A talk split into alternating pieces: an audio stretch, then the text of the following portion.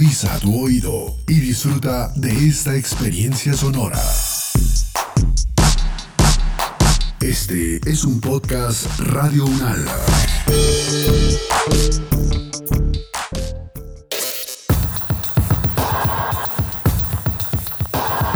Universo Sonoro.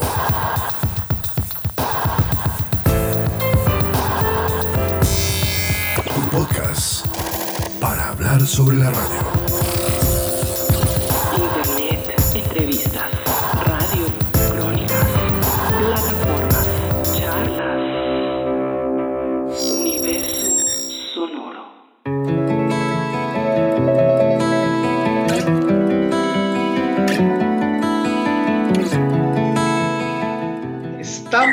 En Universo Sonoro y qué mejor invitado que Fernando Calderón España. Guillermo, ¿cómo le va, hombre? Muy bien, sí señor. El hombre de Garzón Huila, ¿no? Sí, señor, soy de la segunda ciudad otrora del departamento del Huila. Hoy en día eh, nos ha rebasado Pitalito, pero nosotros continuamos siendo líderes en cultura, en educación, puede que en dinero no, pero sí en otras cosas que son eh, también muy importantes para la vida.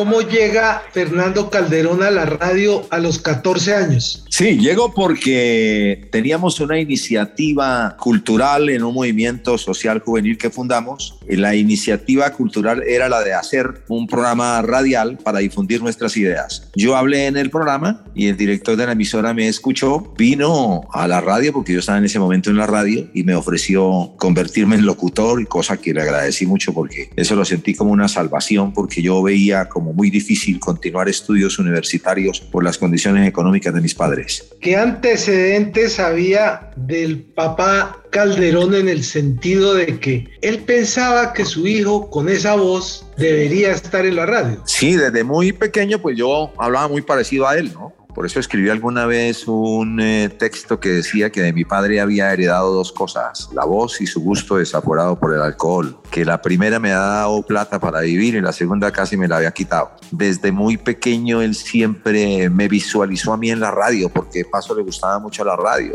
era un oyente asiduo de Radio Santa Fe, de Caracol, de Todelar en esa época. Por allí fue entrando poco a poco la radio a la vida mía. Usted primero trabajó con Radio Garzón. Sí, esa fue mi escuela inicial, esa fue mi, mi primaria o si se quiere el kinder porque eh, pues en Garzón era la única emisora. Eh, me dio la oportunidad de, el director que le digo, Jaime Martínez Zapara, es un pastuso. Me vinculé a la emisora el siguiente lunes, hice un programa de música juvenil y luego me pusieron turnos, reemplazaba a los locutores cuando se iban de rumba, entonces me clavaban a mí en los turnos eh, que ellos eh, no podían hacer por estar eh, tomando trago. Entonces, pues ahí fui como aprendiendo gracias a los controles. En esa época, Elmo Rodríguez, Hernán Ávila Moreno, que me indicaban cómo, cómo, cómo mejorar la tonalidad de la voz frente al micrófono. Y ahí continué hasta que con el tiempo tuve la iniciativa o tuve la idea de irme de la casa, de irme de Garzón. Yo hice quinto de bachillerato cuando tenía 16 años, casi 17 y en ese momento me dio a mí por irme de Garzón, ya, había, eh, eh, ya me había entrenado en Radio Garzón dos años y le dije a mi mamá, deme para el pasaje y, y, me fui para Neiva con la idea, no con la ilusión, pero sí con la idea de buscar trabajo como locutor o como secretario en un banco, no, no como secretario, como mensajero en un banco. Se apareció Radio Colosal. Sí, exacto, yo pensaba en muchas cosas y, y, y llegué, tan pronto me bajé del bus, llegué a Radio Colosal, pregunté dónde quedaba, llegué a unas seis cuadras, caminé, eh, pregunté por José Luis Mateus, el director de La Voz del Huila y a su vez el locutor de noticias de Colosal. Lo esperé a que terminara el noticiero. Le dije que yo era locutor y me dijo, pues caminé, vamos a ver y hacemos una prueba. Hice la prueba, le gustó y me dejó como locutor, me contrató como locutor de Ondas del Huila en esa época, que después fue La Voz del Huila y era de Todelar. Primero fue de Super. Yo estuve en esa transición y luego de Todelar. Arranqué ahí como locutor relojero y ahí estuve un tiempo, luego comenzaron otras emisoras a llamarme y volteé por Neiva, como en tres, cuatro emisoras, Radio Neiva, Radio Sur Colombiana, terminé en Armonías del Sur y luego otra vez en La Voz del Huila y en Colosal. Y estando ahí de nuevo en La Voz del Huila y en Colosal, paralelamente terminé quinto de bachillerato y ahí en Neiva, en el Santa Librada, y me puse a estudiar matemáticas y física en la Sur Colombiana. Iba en el cuarto semestre cuando conocí y estaba en Colosal y en La Voz del Huila, en las dos, cuando conocí a, a Eucario Bermúdez, Ernesto Rojas Ochoa y Chucho Emilio Aguirre, que estaban transmitiendo para todo el área el reinado del bambuco y me ofrecieron venirme para, para Bogotá y yo pues ni corto ni perezoso. Eh, al día siguiente empaqué la única maleta que tenía, o, o maleta no, era una caja de cartón que decía maicena y me vine para Bogotá y aquí comencé, pues digamos que por la puerta grande porque me trajeron para todo el arco. Y ahí narré inicialmente la ley contra el AMPA, hice el turno de la tarde con William Pinasco, ahí conocí a Gustavo Torres Rueda, y luego conocí a Juan Harvey, a Pacheco, la matinata. El Todelar de la 48. De la, de la 48, calle 48, 1877, Sí. eh, teléfono 13 32 5902. A partir de este momento, Todelar entra en acción. Siguiendo los pasos a las personas honestas, siempre hay un delincuente. Pero entre este y aquellas, la justicia vigila implacable. La ley contra el AMPA. Otro tiro certero de Todelar. Narré novelas también. Eh, luego fui director de Radio Continental con el tiempo, con, como, a los, como a los dos años. Leí noticias con Manolo Villarreal, con Ernesto, con Eucario. Aponte se había ido para Caracol, entonces eh, ese fue un chance. Casi que Aponte me dio los chances sin saber, porque cuando él se retiró de Caracol, ya a mí me llamó a mí. Y ahí ya, arranqué en Todelar y después de Todelar me conoció ya mi más por, por la radio, averiguó quién era yo y me llamó para Caracol y llegué a Caracol y, y ahí estuve mm, eh, como que, como ocho años creo. Paseando y pedaleando, ¿no? Sí, estuve vinculado con el ciclismo porque allá a mí se le metió que yo podía hacer una buena voz comercial, entonces me puso en el campín y en ese momento a alguien se le ocurrió a Diego Fernando Londoño que el locutor comercial debía viajar con el narrador y el comentarista. Y como no escatimaban esfuerzos económicos en esa época, entonces me enviaron a transmitir eh, comerciales en partidos de fútbol en Vuelta a Colombia y llegó el Tour de Francia y ahí colinché como cuatro tours, así hablando en, en español, tres vueltas a España, un Giro de Italia, estuve en un campeonato mundial en Praga y sí, eh, en el fútbol pues estuve en varias copas libertadores en Argentina, en Chile, en Perú, viajando hasta que el tema se acabó. Y el tema se acabó conmigo, es decir, cuando, cuando no pudieron costear más al locutor comercial, eh, fue conmigo. Entonces casi que pude, pude decir en ese momento que fui el único locutor comercial que viajaba eh, con el equipo de narración, aunque también lo hizo después otro, otro locutor o, eh, que está en Cali, hombre, no me acuerdo el nombre, que es abogado. Pero yo fui como el pionero, pero no por mí, sino por la radio, ¿no? Sino por los patrones. Porque les interesaba que se cumpliera la pauta. Porque al narrador en ciclismo o en fútbol,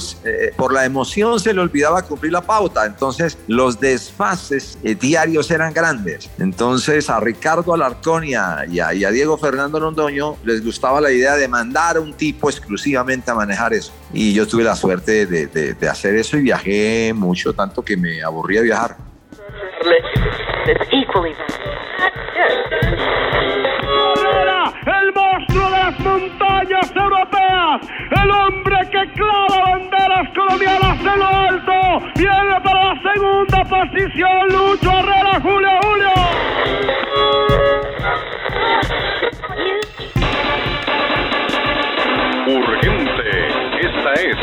Noticia extraordinaria.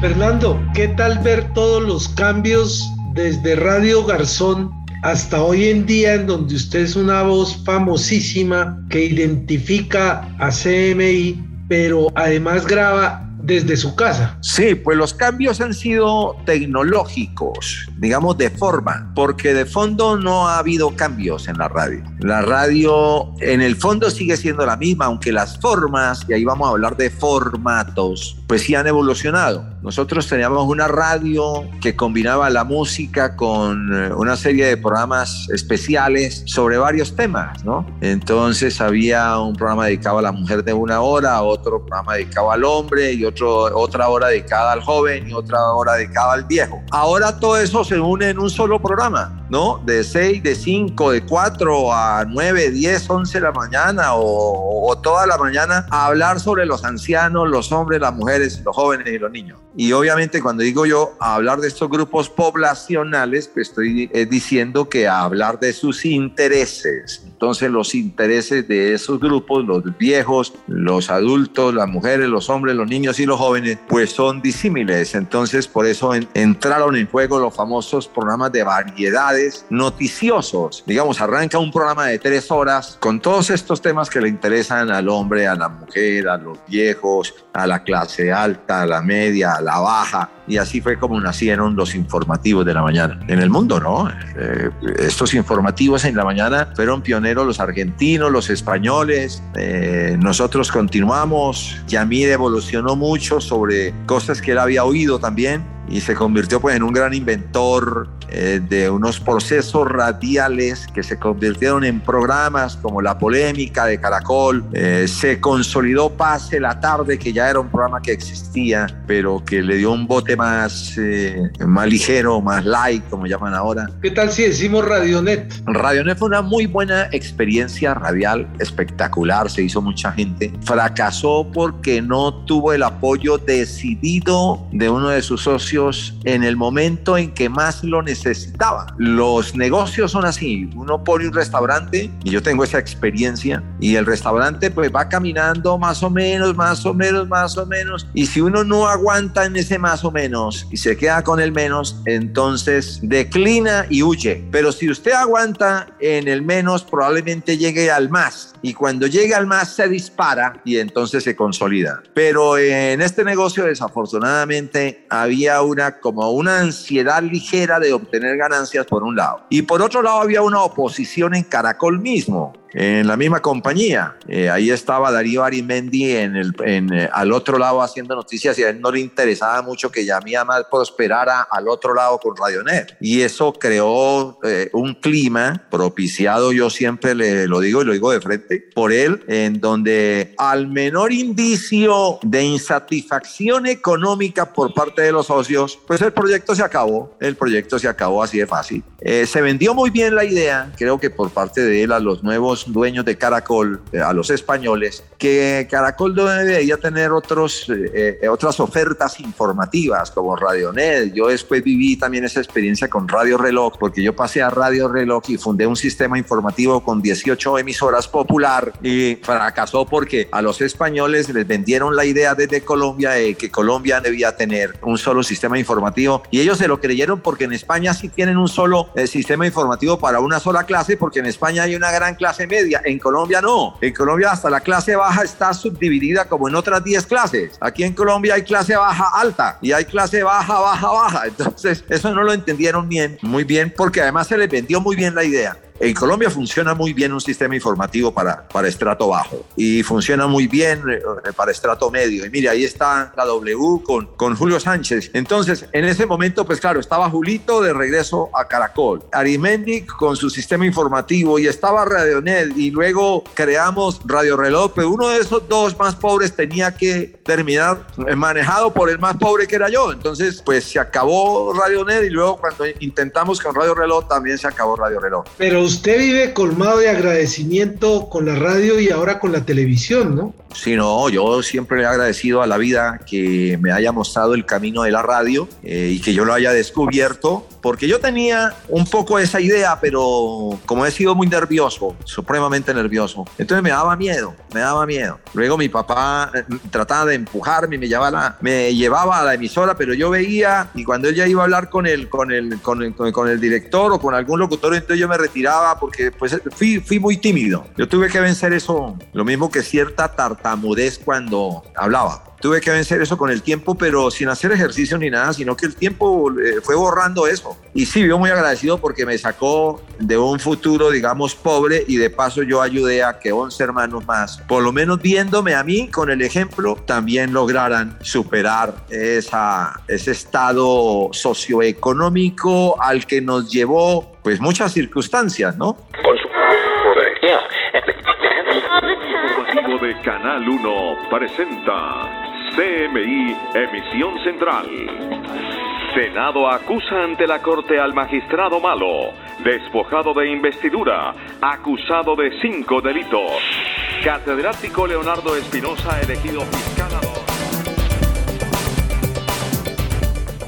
Fernando, hablando de todo eso, porque ya hemos hablado del pasado, ¿usted cómo ve el futuro de la radio? La radio siempre va a tener futuro y tiene futuro enorme. Lo que pasa es que las, las cuestiones tecnológicas cambian, entonces los medios por medio de los cuales llega la radio van a cambiar o están cambiando ya. Uno ya puede escuchar radio en el teléfono, entonces no sería radio sino eh, radio o, o, teleradio o teléfono radio. ¿Sí? Ahora está la radio satelital, es decir, eh, eh, eh, uno sube la señal al satélite y en Estados Unidos el satélite la baja a unos receptores especializados en carros y lo oyen a uno, como hace, eh, eh, como hace Howard Stern. En fin, ahora está la radio en internet, en la web. Eh, van a cambiar los escenarios, pero la radio sigue siendo la misma. Mire, aquí está, estamos haciendo una entrevista a través de, de unos elementos tecnológicos que nos proporciona la internet, pero estamos haciendo lo mismo, una entrevista, ¿sí? una entrevista. Usted está preguntando y yo estoy contestando. Entonces, eso no va a cambiar. Cambia es el modo de entrevistar ¿Y usted qué, qué opina, por ejemplo, de esos sitios en donde se almacenan programas y uno los baja y hace una vaina que se llama podcast? Sí, podcast excelente. Recientemente hice podcast y en la universidad puse a muchos alumnos a hacer podcast porque yo he encontrado en el podcast un futuro espectacular para la radio. Ese es un futuro claro de la radio, el podcast, porque es como si fuera la radio por demanda, por demanda. Usted sabe que está en un podcast, se llama Claro. Universo Sonoro y usted ha sido el personaje hoy. Estamos trabajando en el futuro de la radio, que es el podcast. Muchas gracias, muchas gracias. Y cuando quiera puede abrir la biblioteca por Spotify o por UN Radio. Y ahí lo oigo. Nos oímos. O nos, o, o nos escuchamos, sí. La radio se puede ver, ¿no? La radio hoy en día, y esto fue un eslogan que yo eh, eh, eh, impuse en Radionet, decía Andrés Salcedo, leyendo un texto mío, decía Radionet, la radio que se ve. Después esa idea la retomó Caracol y Caracol por ahí di- dice en varias promociones que la radio se puede ver. Sí, señor. Estoy dando tiempo para que el productor de este espacio después le pueda meter efectos, notas, ruidos. Ah, bueno. No, muy bien, hombre. que lleva el podcast. Para mí es el futuro de la radio y es la radio por demanda. Ojo, por demanda. Donde usted coja todos esos podcasts y haga una oferta en internet con temas y todo eso, se va a dar cuenta que eso va a ser exitoso. Fernando, ¿y hasta cuándo usando la voz? ¿Hasta que le suene el cañón? Sí, en el momento en que yo me sienta que estoy hablando como viejito, me salgo inmediatamente. Yo, yo me retiré de, no, me retiraron de CMI en el 2017 y en la despedida que me hizo Yamid, yo le dije, mire, sabe que yo también me estoy sintiendo ya que la voz como que no es la misma, entonces qué bueno que me haya llegado esta oportunidad en la que obligatoriamente me sacaron. Pero, pero después volví y, ahí estoy. Eh, cuando volví, pues lo hice desde mi casa siempre. Es decir, para mí la pandemia no me puso a trabajar en la casa. No, yo ya estaba dos años antes, tres, trabajando desde, desde la casa. Adelantado Y- usted. Sí, sí, sí, sí, yo me adelanté a la pandemia porque comencé en Los Ángeles, reinicié en CMI estando en Los Ángeles y yo estuve dos meses allá y cuando regresé le dije a Yamid, pues yo, pues si, pues, si lo hicimos desde Los Ángeles, ¿por qué no lo hago aquí desde Lisboa, que es donde vivo yo? Entonces me dijo, no, sí, listo, no hay ningún problema y, y ahí estoy, pues hace años no voy a CMI incluso, hace tiempo. Fernando, lo felicito por lo auténtico en la radio y en el podcast. Fíjese cómo se Oiga. desempeñó de bien hoy. Muchas gracias, muy amable y espero que lea la novela que escribí Eh, no le hago más publicidad por lo pronto porque se me acabaron. El sábado vendí el último libro y tengo que juntar plata para eh, mandar a hacer una nueva edición y seguir vendiendo novelitas eh, con las que me ha ido muy bien, por cierto. Sí, señor, tenemos muy buenas referencias sobre el libro. Curiosamente la gente lee su novela, toma foto y la envía, ¿no? Parece como si se hubieran acabado de vacunar. buena, buena, buena. Y la verdad que estoy muy contento porque esta fue una idea promocional muy, muy buena, muy buena, muy buena que nació así, de casualidad. Fernando Calderón España, muchas gracias por estar gracias. en un podcast como este. Muchas gracias, eh, Guillermo Parada, muy amable por su invitación, por su deferencia para conmigo y por tenerme en cuenta en mi humilde quehacer y en mi humilde actividad. Que siga con esa capacidad para poder vender y ser el presentador de las noticias. Gracias, muy amable. Feliz podcast.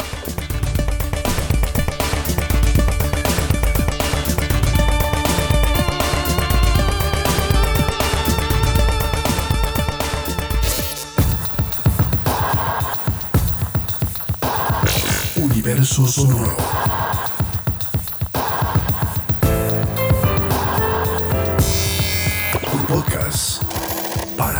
Sobre la radio.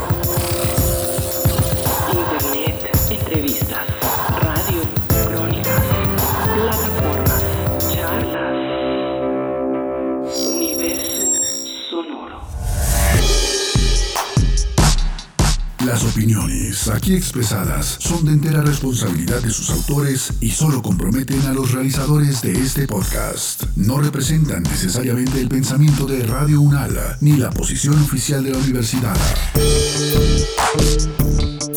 Este y otros podcasts en nuestro sitio web podcast.unradio.unal.edu.co.